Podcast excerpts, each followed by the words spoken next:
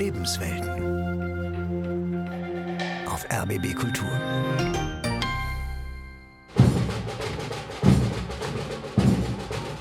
Ein warmer Nachmittag Ende September.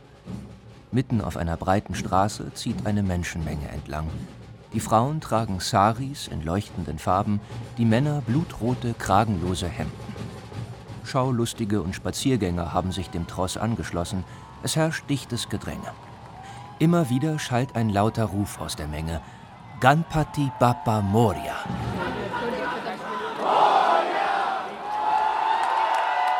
Zwischen Diwali-Fest und IT-Karriere. Inder in Berlin. Eine Sendung von Markus Laton. In der Hasenheide in Berlin-Neukölln feiern einige tausend Inderinnen und Inder das Ganesh Chaturthi Fest. Unter lauten Trommelwirbeln und Rufen schlängelt sich der bunte Umzug durch den Park in Richtung des Hindu-Tempels, der dem elefantenköpfigen Gott Ganesha gewidmet ist. Aus ganz Deutschland sind die Menschen für das Fest nach Berlin gekommen, das heute seinen Höhepunkt hat, erklärt dieser Mann, auf Englisch, die Sprache, in der sich hier alle miteinander verständigen. This festival is like Bei diesem Festival geht es darum, dass wir Statuen aufstellen. Entweder an öffentlichen Orten oder bei uns zu Hause. Nach elf Tagen verabschieden wir uns von den Statuen und dem Gott, den sie repräsentieren. Und das ist das, was wir gerade feiern. Das Gefühl hier ist genauso wie in Mumbai. Alle feiern und tanzen zum Rhythmus der Trommeln. Es fühlt sich sehr nostalgisch an. Wir sind in Deutschland und können die gleichen Feste feiern wie zu Hause. Ich kann kaum beschreiben, wie glücklich ich bin. Wenn du Inder bist, solltest du dir diese Feier nicht entgehen lassen. Für das wichtige hinduistische Fest zum Geburtstag des Gottes Ganesha ist diese Frau extra aus Stuttgart angereist. Sie stammt aus dem südindischen Bangalore. Diese Art von Feier ist etwas, das eigentlich in Mumbai oder in Maharashtra passiert, also in einem komplett anderen Bundesstaat. Da, wo ich herkomme, wird dieses Fest nicht so gefeiert wie hier. Für mich ist es eine neue Erfahrung. Ich habe das bislang nur im Fernsehen gesehen, aber heute bin ich zum ersten Mal Teil davon. Das Wahrzeichen des Sri Ganesha-Tempels in der Neuköllner Hasenheide, ein 17 Meter hoher, reich verzierter Turm, ist schon von weitem zu sehen. Der Hindu-Tempel selbst befindet sich seit fast 13 Jahren im Bau. Pünktlich zu Diwali, dem indischen Lichterfest im November, sollte er eröffnen. Doch die Bauarbeiten verzögern sich weiter. Die Eröffnung ist auf ungewisse Zeit verschoben. In der Zwischenzeit dient eine Mehrzweckhalle neben der Dauerbaustelle als Tempel. Die Atmosphäre ist freundlich. Besucher treten ohne große Formalitäten ein. Lediglich die Schuhe müssen vor dem Eingang ausgezogen werden. Es herrscht ein geordnetes Chaos. Ein paar Freiwillige des Tempels tragen eine Ganesha-Statue in die Halle hinein, wo einige Frauen beten. Es riecht nach Räucherstäbchen, an den Wänden stehen bereits die ersten Götterstatuen. Die Skulpturen wurden von Freiwilligen und Spezialisten aus Indien geschaffen, erklärt Vilvanathan Krishnamurti, der durch den temporären Sakralbau führt. Diesen Tempel ist gewidmet Gott Ganesha und rechte Seite ist sein Vater Shiva und linke Seite seine Mutter äh, Göttin Durga und der Gott Vishnu, das ist Onkel von Gott Ganesha. Die, bei uns ist der Tempel so gebaut, dass die familiäre Bindung haben soll. Obwohl wir haben mehrere Millionen Götter und Göttinnen, da kann man nicht alle an einen Tempel bauen können. Aber äh, eigentlich, wir müssen Mittelpunkt einen Gott gewidmet. Und deswegen sind die meisten die Tempel so, so gebaut, dass auch jeder eine Möglichkeit hat, jeder seinen Lieblingsgott zu beten kann. Wenn er fertig ist, wird der Sri Ganesha Tempel der zweitgrößte Hindu-Tempel in Europa sein. Nur der in London ist größer, sagt der Mitbegründer und Bauherr Stolz, und er soll für alle offen sein. Die Mitmenschen, ja, 99,9 Prozent bis jetzt haben immer positiven Eindruck geweckt haben. Keiner dagegen stimmt. Wir wollen ja friedlich mit anderen Menschen sein. Wir wollen einladen. Da gibt es keine äh, Regel, dass jemand kommt, der muss ein Hindu sein und kein anderer ist. Wir wollen allen einen Platz zu geben, hier zusammenzukommen, zusammen zu feiern, ohne unsere Religion anzunehmen. Er kann beteiligen unsere Feierlichkeiten, er kann erleben alles, er kann machen alles und auch gleichzeitig seine Leben, also Lebensform oder seine Gedanken über andere Religionen beibehalten. An diesem Spätsommertag sind nur wenige Hindus in der Mehrzweckhalle, um vor den Bildern und Schreinen verschiedener Götter ihre Gebete zu sprechen und Speisen wie Reis und Obst als Opfergabe darzureichen. Vilvanathan Krishnamurti arbeitete in Berlin unter anderem im Flüchtlings- und Integrationsbereich. Seit ein paar Jahren ist er im Ruhestand. Er sitzt im Vorstand des Vereins, der sich dem Bau des Tempels verschrieben hat ein Stück kulturelle Heimat für viele Inder in der deutschen Diaspora. Als Vilvanathan Krishnamurti vor 50 Jahren als Gastarbeiter aus dem südindischen Bangalore nach Berlin zog, um beim Elektrokonzern AEG zu arbeiten, war die Community in der Hauptstadt noch klein. Wir waren ungefähr 3000 Leute im gesamten Berlin-Bereich und damals war die erste Gruppe kam aus bengalischen Gruppe, die sind alle hochstudierte Leute, dass ja Deutschland damals Akademiken, Studien vorbereitet waren. Die Süden kamen nur mit technischen Bereich, also das heißt die Firmen da gearbeitet haben und ähnliches und Gedankenaustausch war ganz wenig gewesen. Und auch da war ja nur ein einziges indisches Restaurant war damals vor 50 Jahren, das heißt Kalkutta genannt hat. Und äh, jetzt haben wir mehr als 370 oder 380 indische Restaurants in Berlin, unvorstellbar vor 50 Jahren. Es ist viel, viel geändert.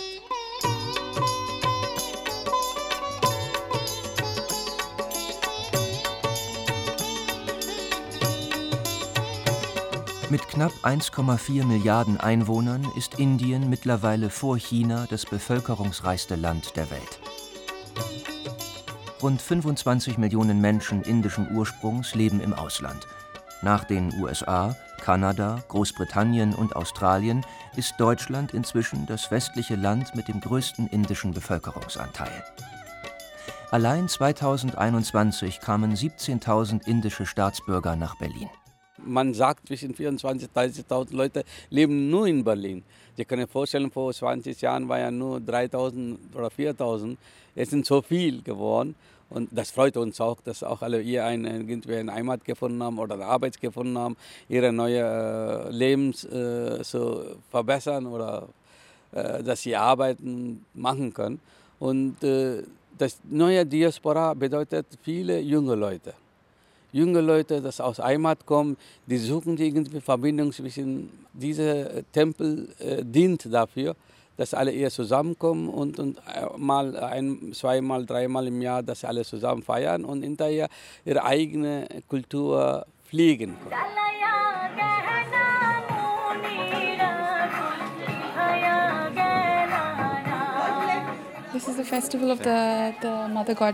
Das hier ist das Fest der Muttergöttin. Sie ist eine sehr populäre Gottheit in Bengalen, aber auch in Bangladesch. Sie ist eine antike Gottheit, die für Weiblichkeit und weibliche Energie steht.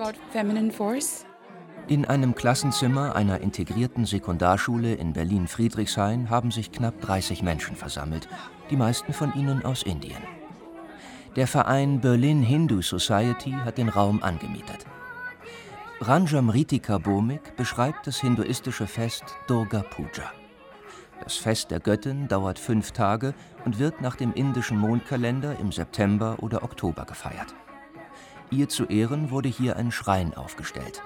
Die Göttin Durga, die meist mit acht Armen und auf einem Löwen oder einem Tiger reitend dargestellt wird, ist eines der Forschungsobjekte von Ranjamritika Bomik. Die Wissenschaftlerin aus Kolkata der Hauptstadt des indischen Bundesstaates Westbengalen, wohnte unter anderem in den USA, in Großbritannien und in Heidelberg. Sie hat Literaturwissenschaft und Orientalistik studiert. Vor einem Jahr ist sie nach Berlin gezogen. An der Humboldt-Universität arbeitet sie als Postdoc am Institut für Museumsforschung, eine Art Weiterqualifizierung nach ihrer Promotion.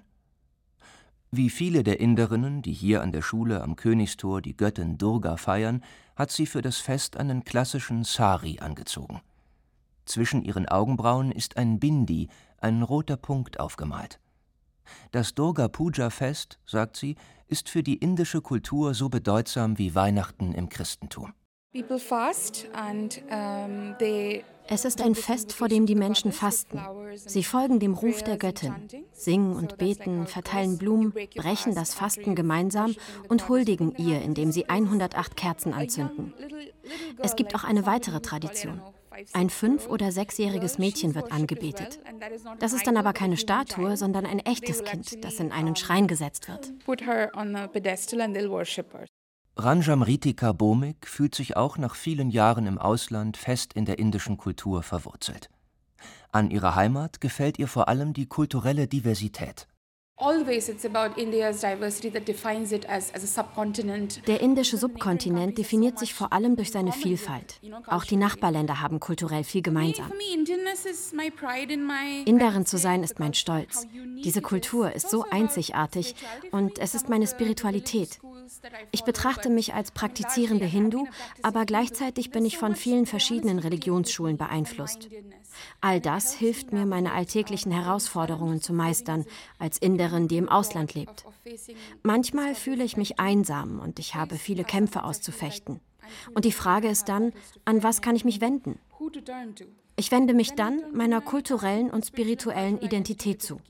Das gibt mir Kraft und das Gefühl, nichts weiter zu brauchen und einen Zufluchtsort zu haben. Aus Indien kommen vor allem Studierende in den Bereichen Ingenieurswesen und Informatik nach Berlin, hat sie beobachtet. Deutschland decke seinen Bedarf an qualifizierten Fachkräften zunehmend auch aus dieser Einwanderergruppe, und auch für die indischen Studierenden sei die deutsche Hauptstadt attraktiv. In Berlin gibt es eine riesige indische Community. Es ist so etwas wie ein zweites London geworden. Es hat den Anschein, dass Deutschland sie mit offenen Armen empfängt. Vor allem in der Bildung. Ein großer Vorteil sind die relativ geringen Studiengebühren. Nach Deutschland zu gehen wird in Indien immer populärer. Manche bevorzugen es vor Kanada und den USA. Gleichzeitig gibt es immer mehr Angebote für die Community, zum Beispiel Konzerte, Musikveranstaltungen und Tanzkurse.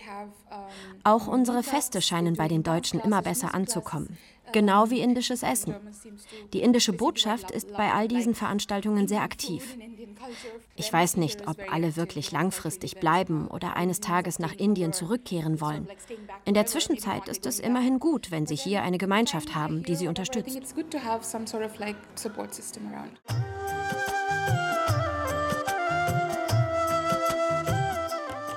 Ranjam Ritika Bomik vergleicht Berlin gerne mit ihrer Heimatstadt Kolkata. In beiden Städten werde sehr viel Wert auf Kultur gelegt. Auch gebe es hier sehr viel linken politischen Aktivismus. In Berlin, so sagt sie, darf man so sein, wie man ist. Auch Kolkata habe ihr diese Freiheit geboten. Und dennoch, die indische Kultur habe ihre Schattenseiten.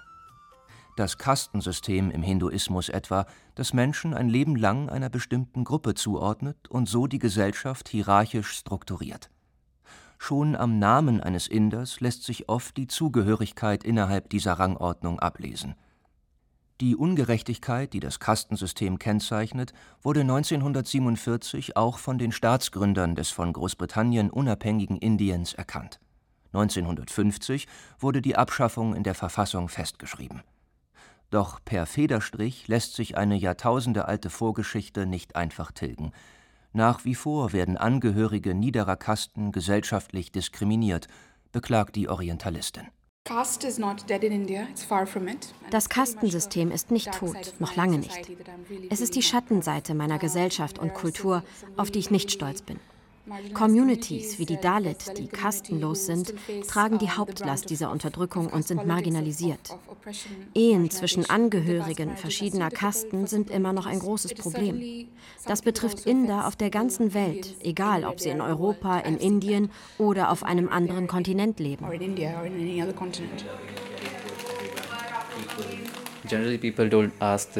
In der Regel stellt man diese Frage nicht. Chetan Prabhu studiert Data Science, also Datenwissenschaft in Potsdam. In einer Spandauer Neubausiedlung an der Stadtgrenze von Berlin lebt der 22-Jährige gemeinsam mit zehn anderen indischen Studentinnen und Studenten in einer Wohngemeinschaft. Ist unterschiedliche Kastenherkunft in der WG oder zu Hause in Indien ein Thema? Uh, Leute, die nach der Kaste uh, fragen, sind der Überzeugung, dass sie etwas Angeborenes ist. Die meisten von ihnen haben eine falsche Mentalität, Deswegen fragen sie danach. Aber insgesamt existiert das nicht mehr in Indien. Das zu thematisieren gilt als anstößig, aber manchmal auch nicht. Es kommt immer auf die Absicht des Fragenden an. Chetan Prabhu teilt sich ein Zimmer mit einem Mitbewohner. In der Küche schwebt der Geruch von geschnittenen Zwiebeln, Kardamom und in der Pfanne geröstetem Kreuzkümmel. Unterschiedliche Muttersprachen, Herkunftsbundesstaaten und Familientraditionen treffen aufeinander. Kommuniziert wird auf Englisch und Hindi, die wichtigsten interethnischen Verkehrssprachen. Denn in Indien werden knapp 700 verschiedene Sprachen und Dialekte gesprochen. Offen auf andere Inder im Ausland zuzugehen, sei für ihn selbstverständlich, sagt Chetan Prabhu, vor allem wenn sich zufällig herausstellt, das Gegenüber kommt wie er aus dem Bundesstaat Maharashtra und spricht dieselbe Muttersprache, Marathi. Just few weeks back, Erst vor ein paar Wochen habe ich am Aleman-Ufer einen anderen Inder kennengelernt. Wir haben uns zugewunken und uns gegenseitig gefragt, wo wir herkommen. Er sagte, ich komme aus Hyderabad. Ich sagte, ich komme aus Pune. Danach haben wir uns lange unterhalten, wie wir beide hierher gekommen sind und so weiter. Chetan Prabhu bezeichnet sich als Anhänger der Hare Krishna-Lehre, einer internationalen Bewegung mit hinduistischen Wurzeln, die in den 60er Jahren entstand. Ihre Anhängerschaft ernährt sich vegetarisch. Chetan Prabhu hat Kitschri zubereitet, ein Linsengericht. Bevor er anfängt zu essen, spricht er sein Mantra und stellt den vollen Teller auf einen Tisch, um die Speise symbolisch der Gottheit Krishna anzubieten. Dort ruht das Mahl 30 Minuten. Erst nach Ablauf dieser Zeit nimmt er den Teller und isst. Er braucht unser Essen nicht, aber wir bieten ihm dieses Geschenk an, als ein Ausdruck von Liebe und Dankbarkeit.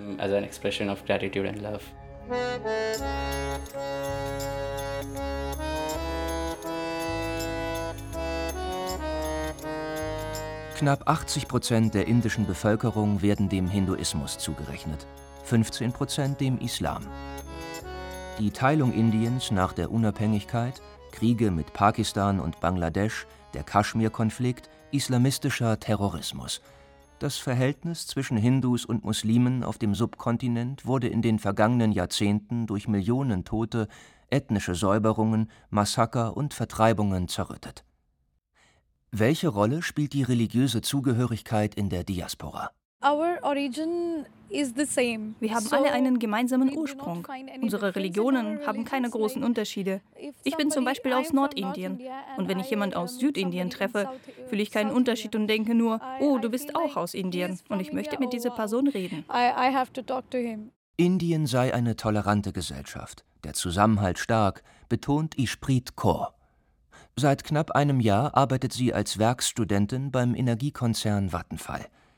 Die Inderin gehört der Sikh-Religion an, mit etwa 1,7 Prozent die viertgrößte Religionsgemeinschaft in Indien, nach den Christen.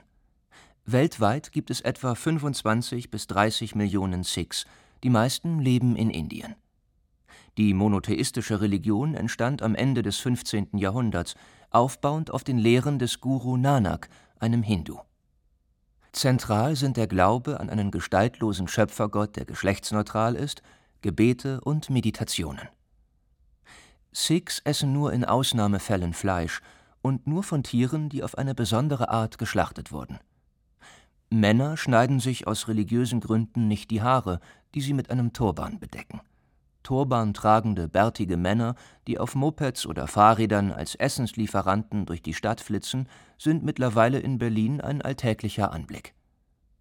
Auch für Sikh-Frauen existieren traditionelle Kleidungsstücke. Ishpreet Kaur bevorzugt im Alltag einen unauffälligen westlichen Stil. Ihre Spiritualität lebt sie jedoch auch hier. Ich glaube an diese Religion. Ich gehe sonntags immer zum Gurdwara, zum Gottesdienst. Meine Familie betet morgens und in der Nacht. Der Unterschied zu ihrer Heimatstadt Delhi sei gar nicht so groß, sagt Ishpreet Kaur Dennoch fremdele sie in Berlin mit einigem, was ihr hier auffällt Die Leute leben hier so allein, das ist schon eine Art Kulturschock für mich. Als Single in einer Wohnung, ohne Partner, ohne Kind, das ist in Indien komplett anders. Auf der anderen Seite sind die Menschen hier sehr sozial und verurteilen dich nicht. Sie genießen ihr Leben, gehen tanzen und in den Bahnhöfen spielen Musiker. Die Religionsforscherin Ranjam Ritika Bomik fühlt sich als Frau in Berlin in vieler Hinsicht freier. Was die Gleichberechtigung von Mann und Frau betrifft, bestünde ein Unterschied zwischen Europa und ihrer Heimat Indien. Die Stellung der Frau ist allerdings nicht für alle Hindus gleich. Während vor allem Frauen aus den oberen Gesellschaftsschichten Freiheiten genießen, wie in der westlichen Welt, sind Zwangsheirat, Ehrenmord und Vergewaltigung für Millionen andere bittere Realität. Dennoch findet Ranjamritika Bomik, ich denke, es ist sehr subjektiv und kommt ganz darauf an, welche Position du in der indischen Gesellschaft hast und in welchem Ort du wohnst. Auch deine politische Einstellung bestimmt, wie du diesen Konservatismus definierst.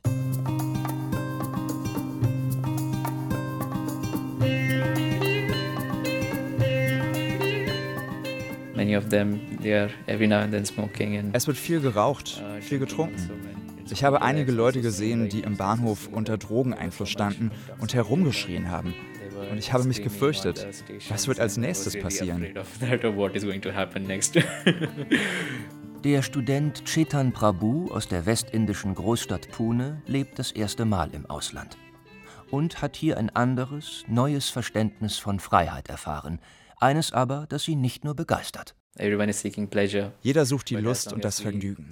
Aber solange wir Vergnügen in selbstzerstörerischem Verhalten finden, werden wir nicht nur uns selber schaden, sondern auch anderen.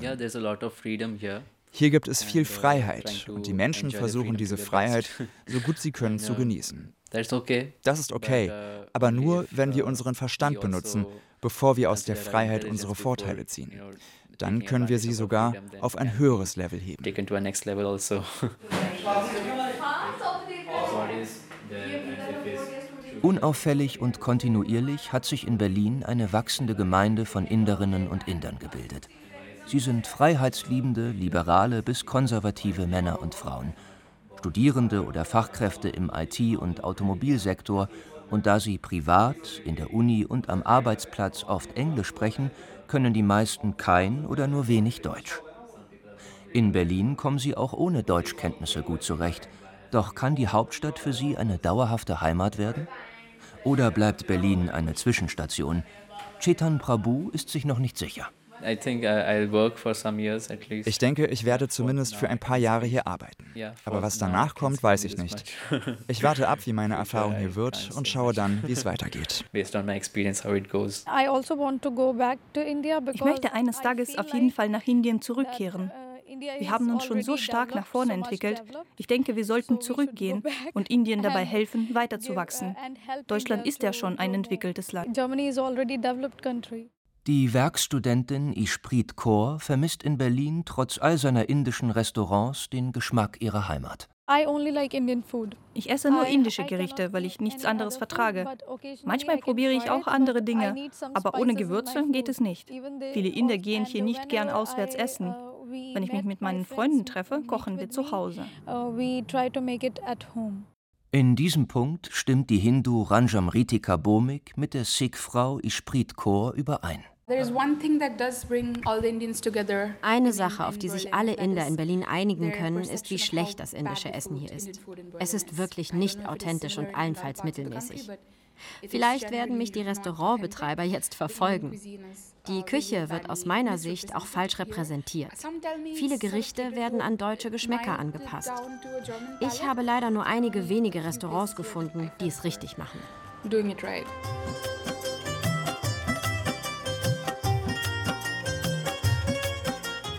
Vilvanathan Krishnamurti, der vor einem halben Jahrhundert nach Deutschland gekommen ist, gehört noch zur ersten Generation indischer Einwanderer. Ohne Deutschkenntnisse hätte er damals nicht hier Fuß fassen können. Mit den Studierenden, IT-Fachkräften, Wissenschaftlerinnen und Ingenieuren der neuen Generation verbindet ihn dennoch derselbe Ehrgeiz. Das ist das Ziel der, jeder indischen Familie, ihre Kinder irgendwie eine Bildung zu geben. Dafür arbeiten viele. Dass ihre äh, ne, kommende Generation besser als wir sind. Wenn, zum Beispiel, wenn wir sagen, wenn wir Bachelor sind, dass unsere Kinder sollen Master werden. Und der anderen Kinder soll, also wie man Doktoren werden soll, Professoren werden soll. Das ist unsere Gedanken. Dass, dass unsere Kinder muss besser als wir sein. Das ist die Motivation für den viel, viel äh, indischen Familie angeht. Und die passen ja auch mit dem Leitbild in Deutschland mit Gesetze und Vorstellungen. Nach 50 Jahren in Deutschland hat Vilvanathan Krishnamurti sein Ziel fast erreicht. Der Sri Ganesha Tempel konnte zwar nicht wie geplant dieses Jahr zum Diwali-Fest eröffnet werden, der 71-Jährige hofft jedoch, dass es nächstes Jahr soweit sein wird. Ein reich geschmückter Tempel für die Anbetung verschiedener Götter. Ein Statement für die Präsenz von Indern in Berlin. Die lokale Diaspora des bevölkerungsreichsten Landes der Welt. Zwischen Diwali-Fest und IT-Karriere. Inder in Berlin. Sie hörten eine Sendung von Markus Laton. Es sprachen Timo Walschnur, Monika Oschek, Alina Riasanova und der Autor. Ton Nina Kluge. Redaktion Anne Winter. Regie Paul Sonderegger.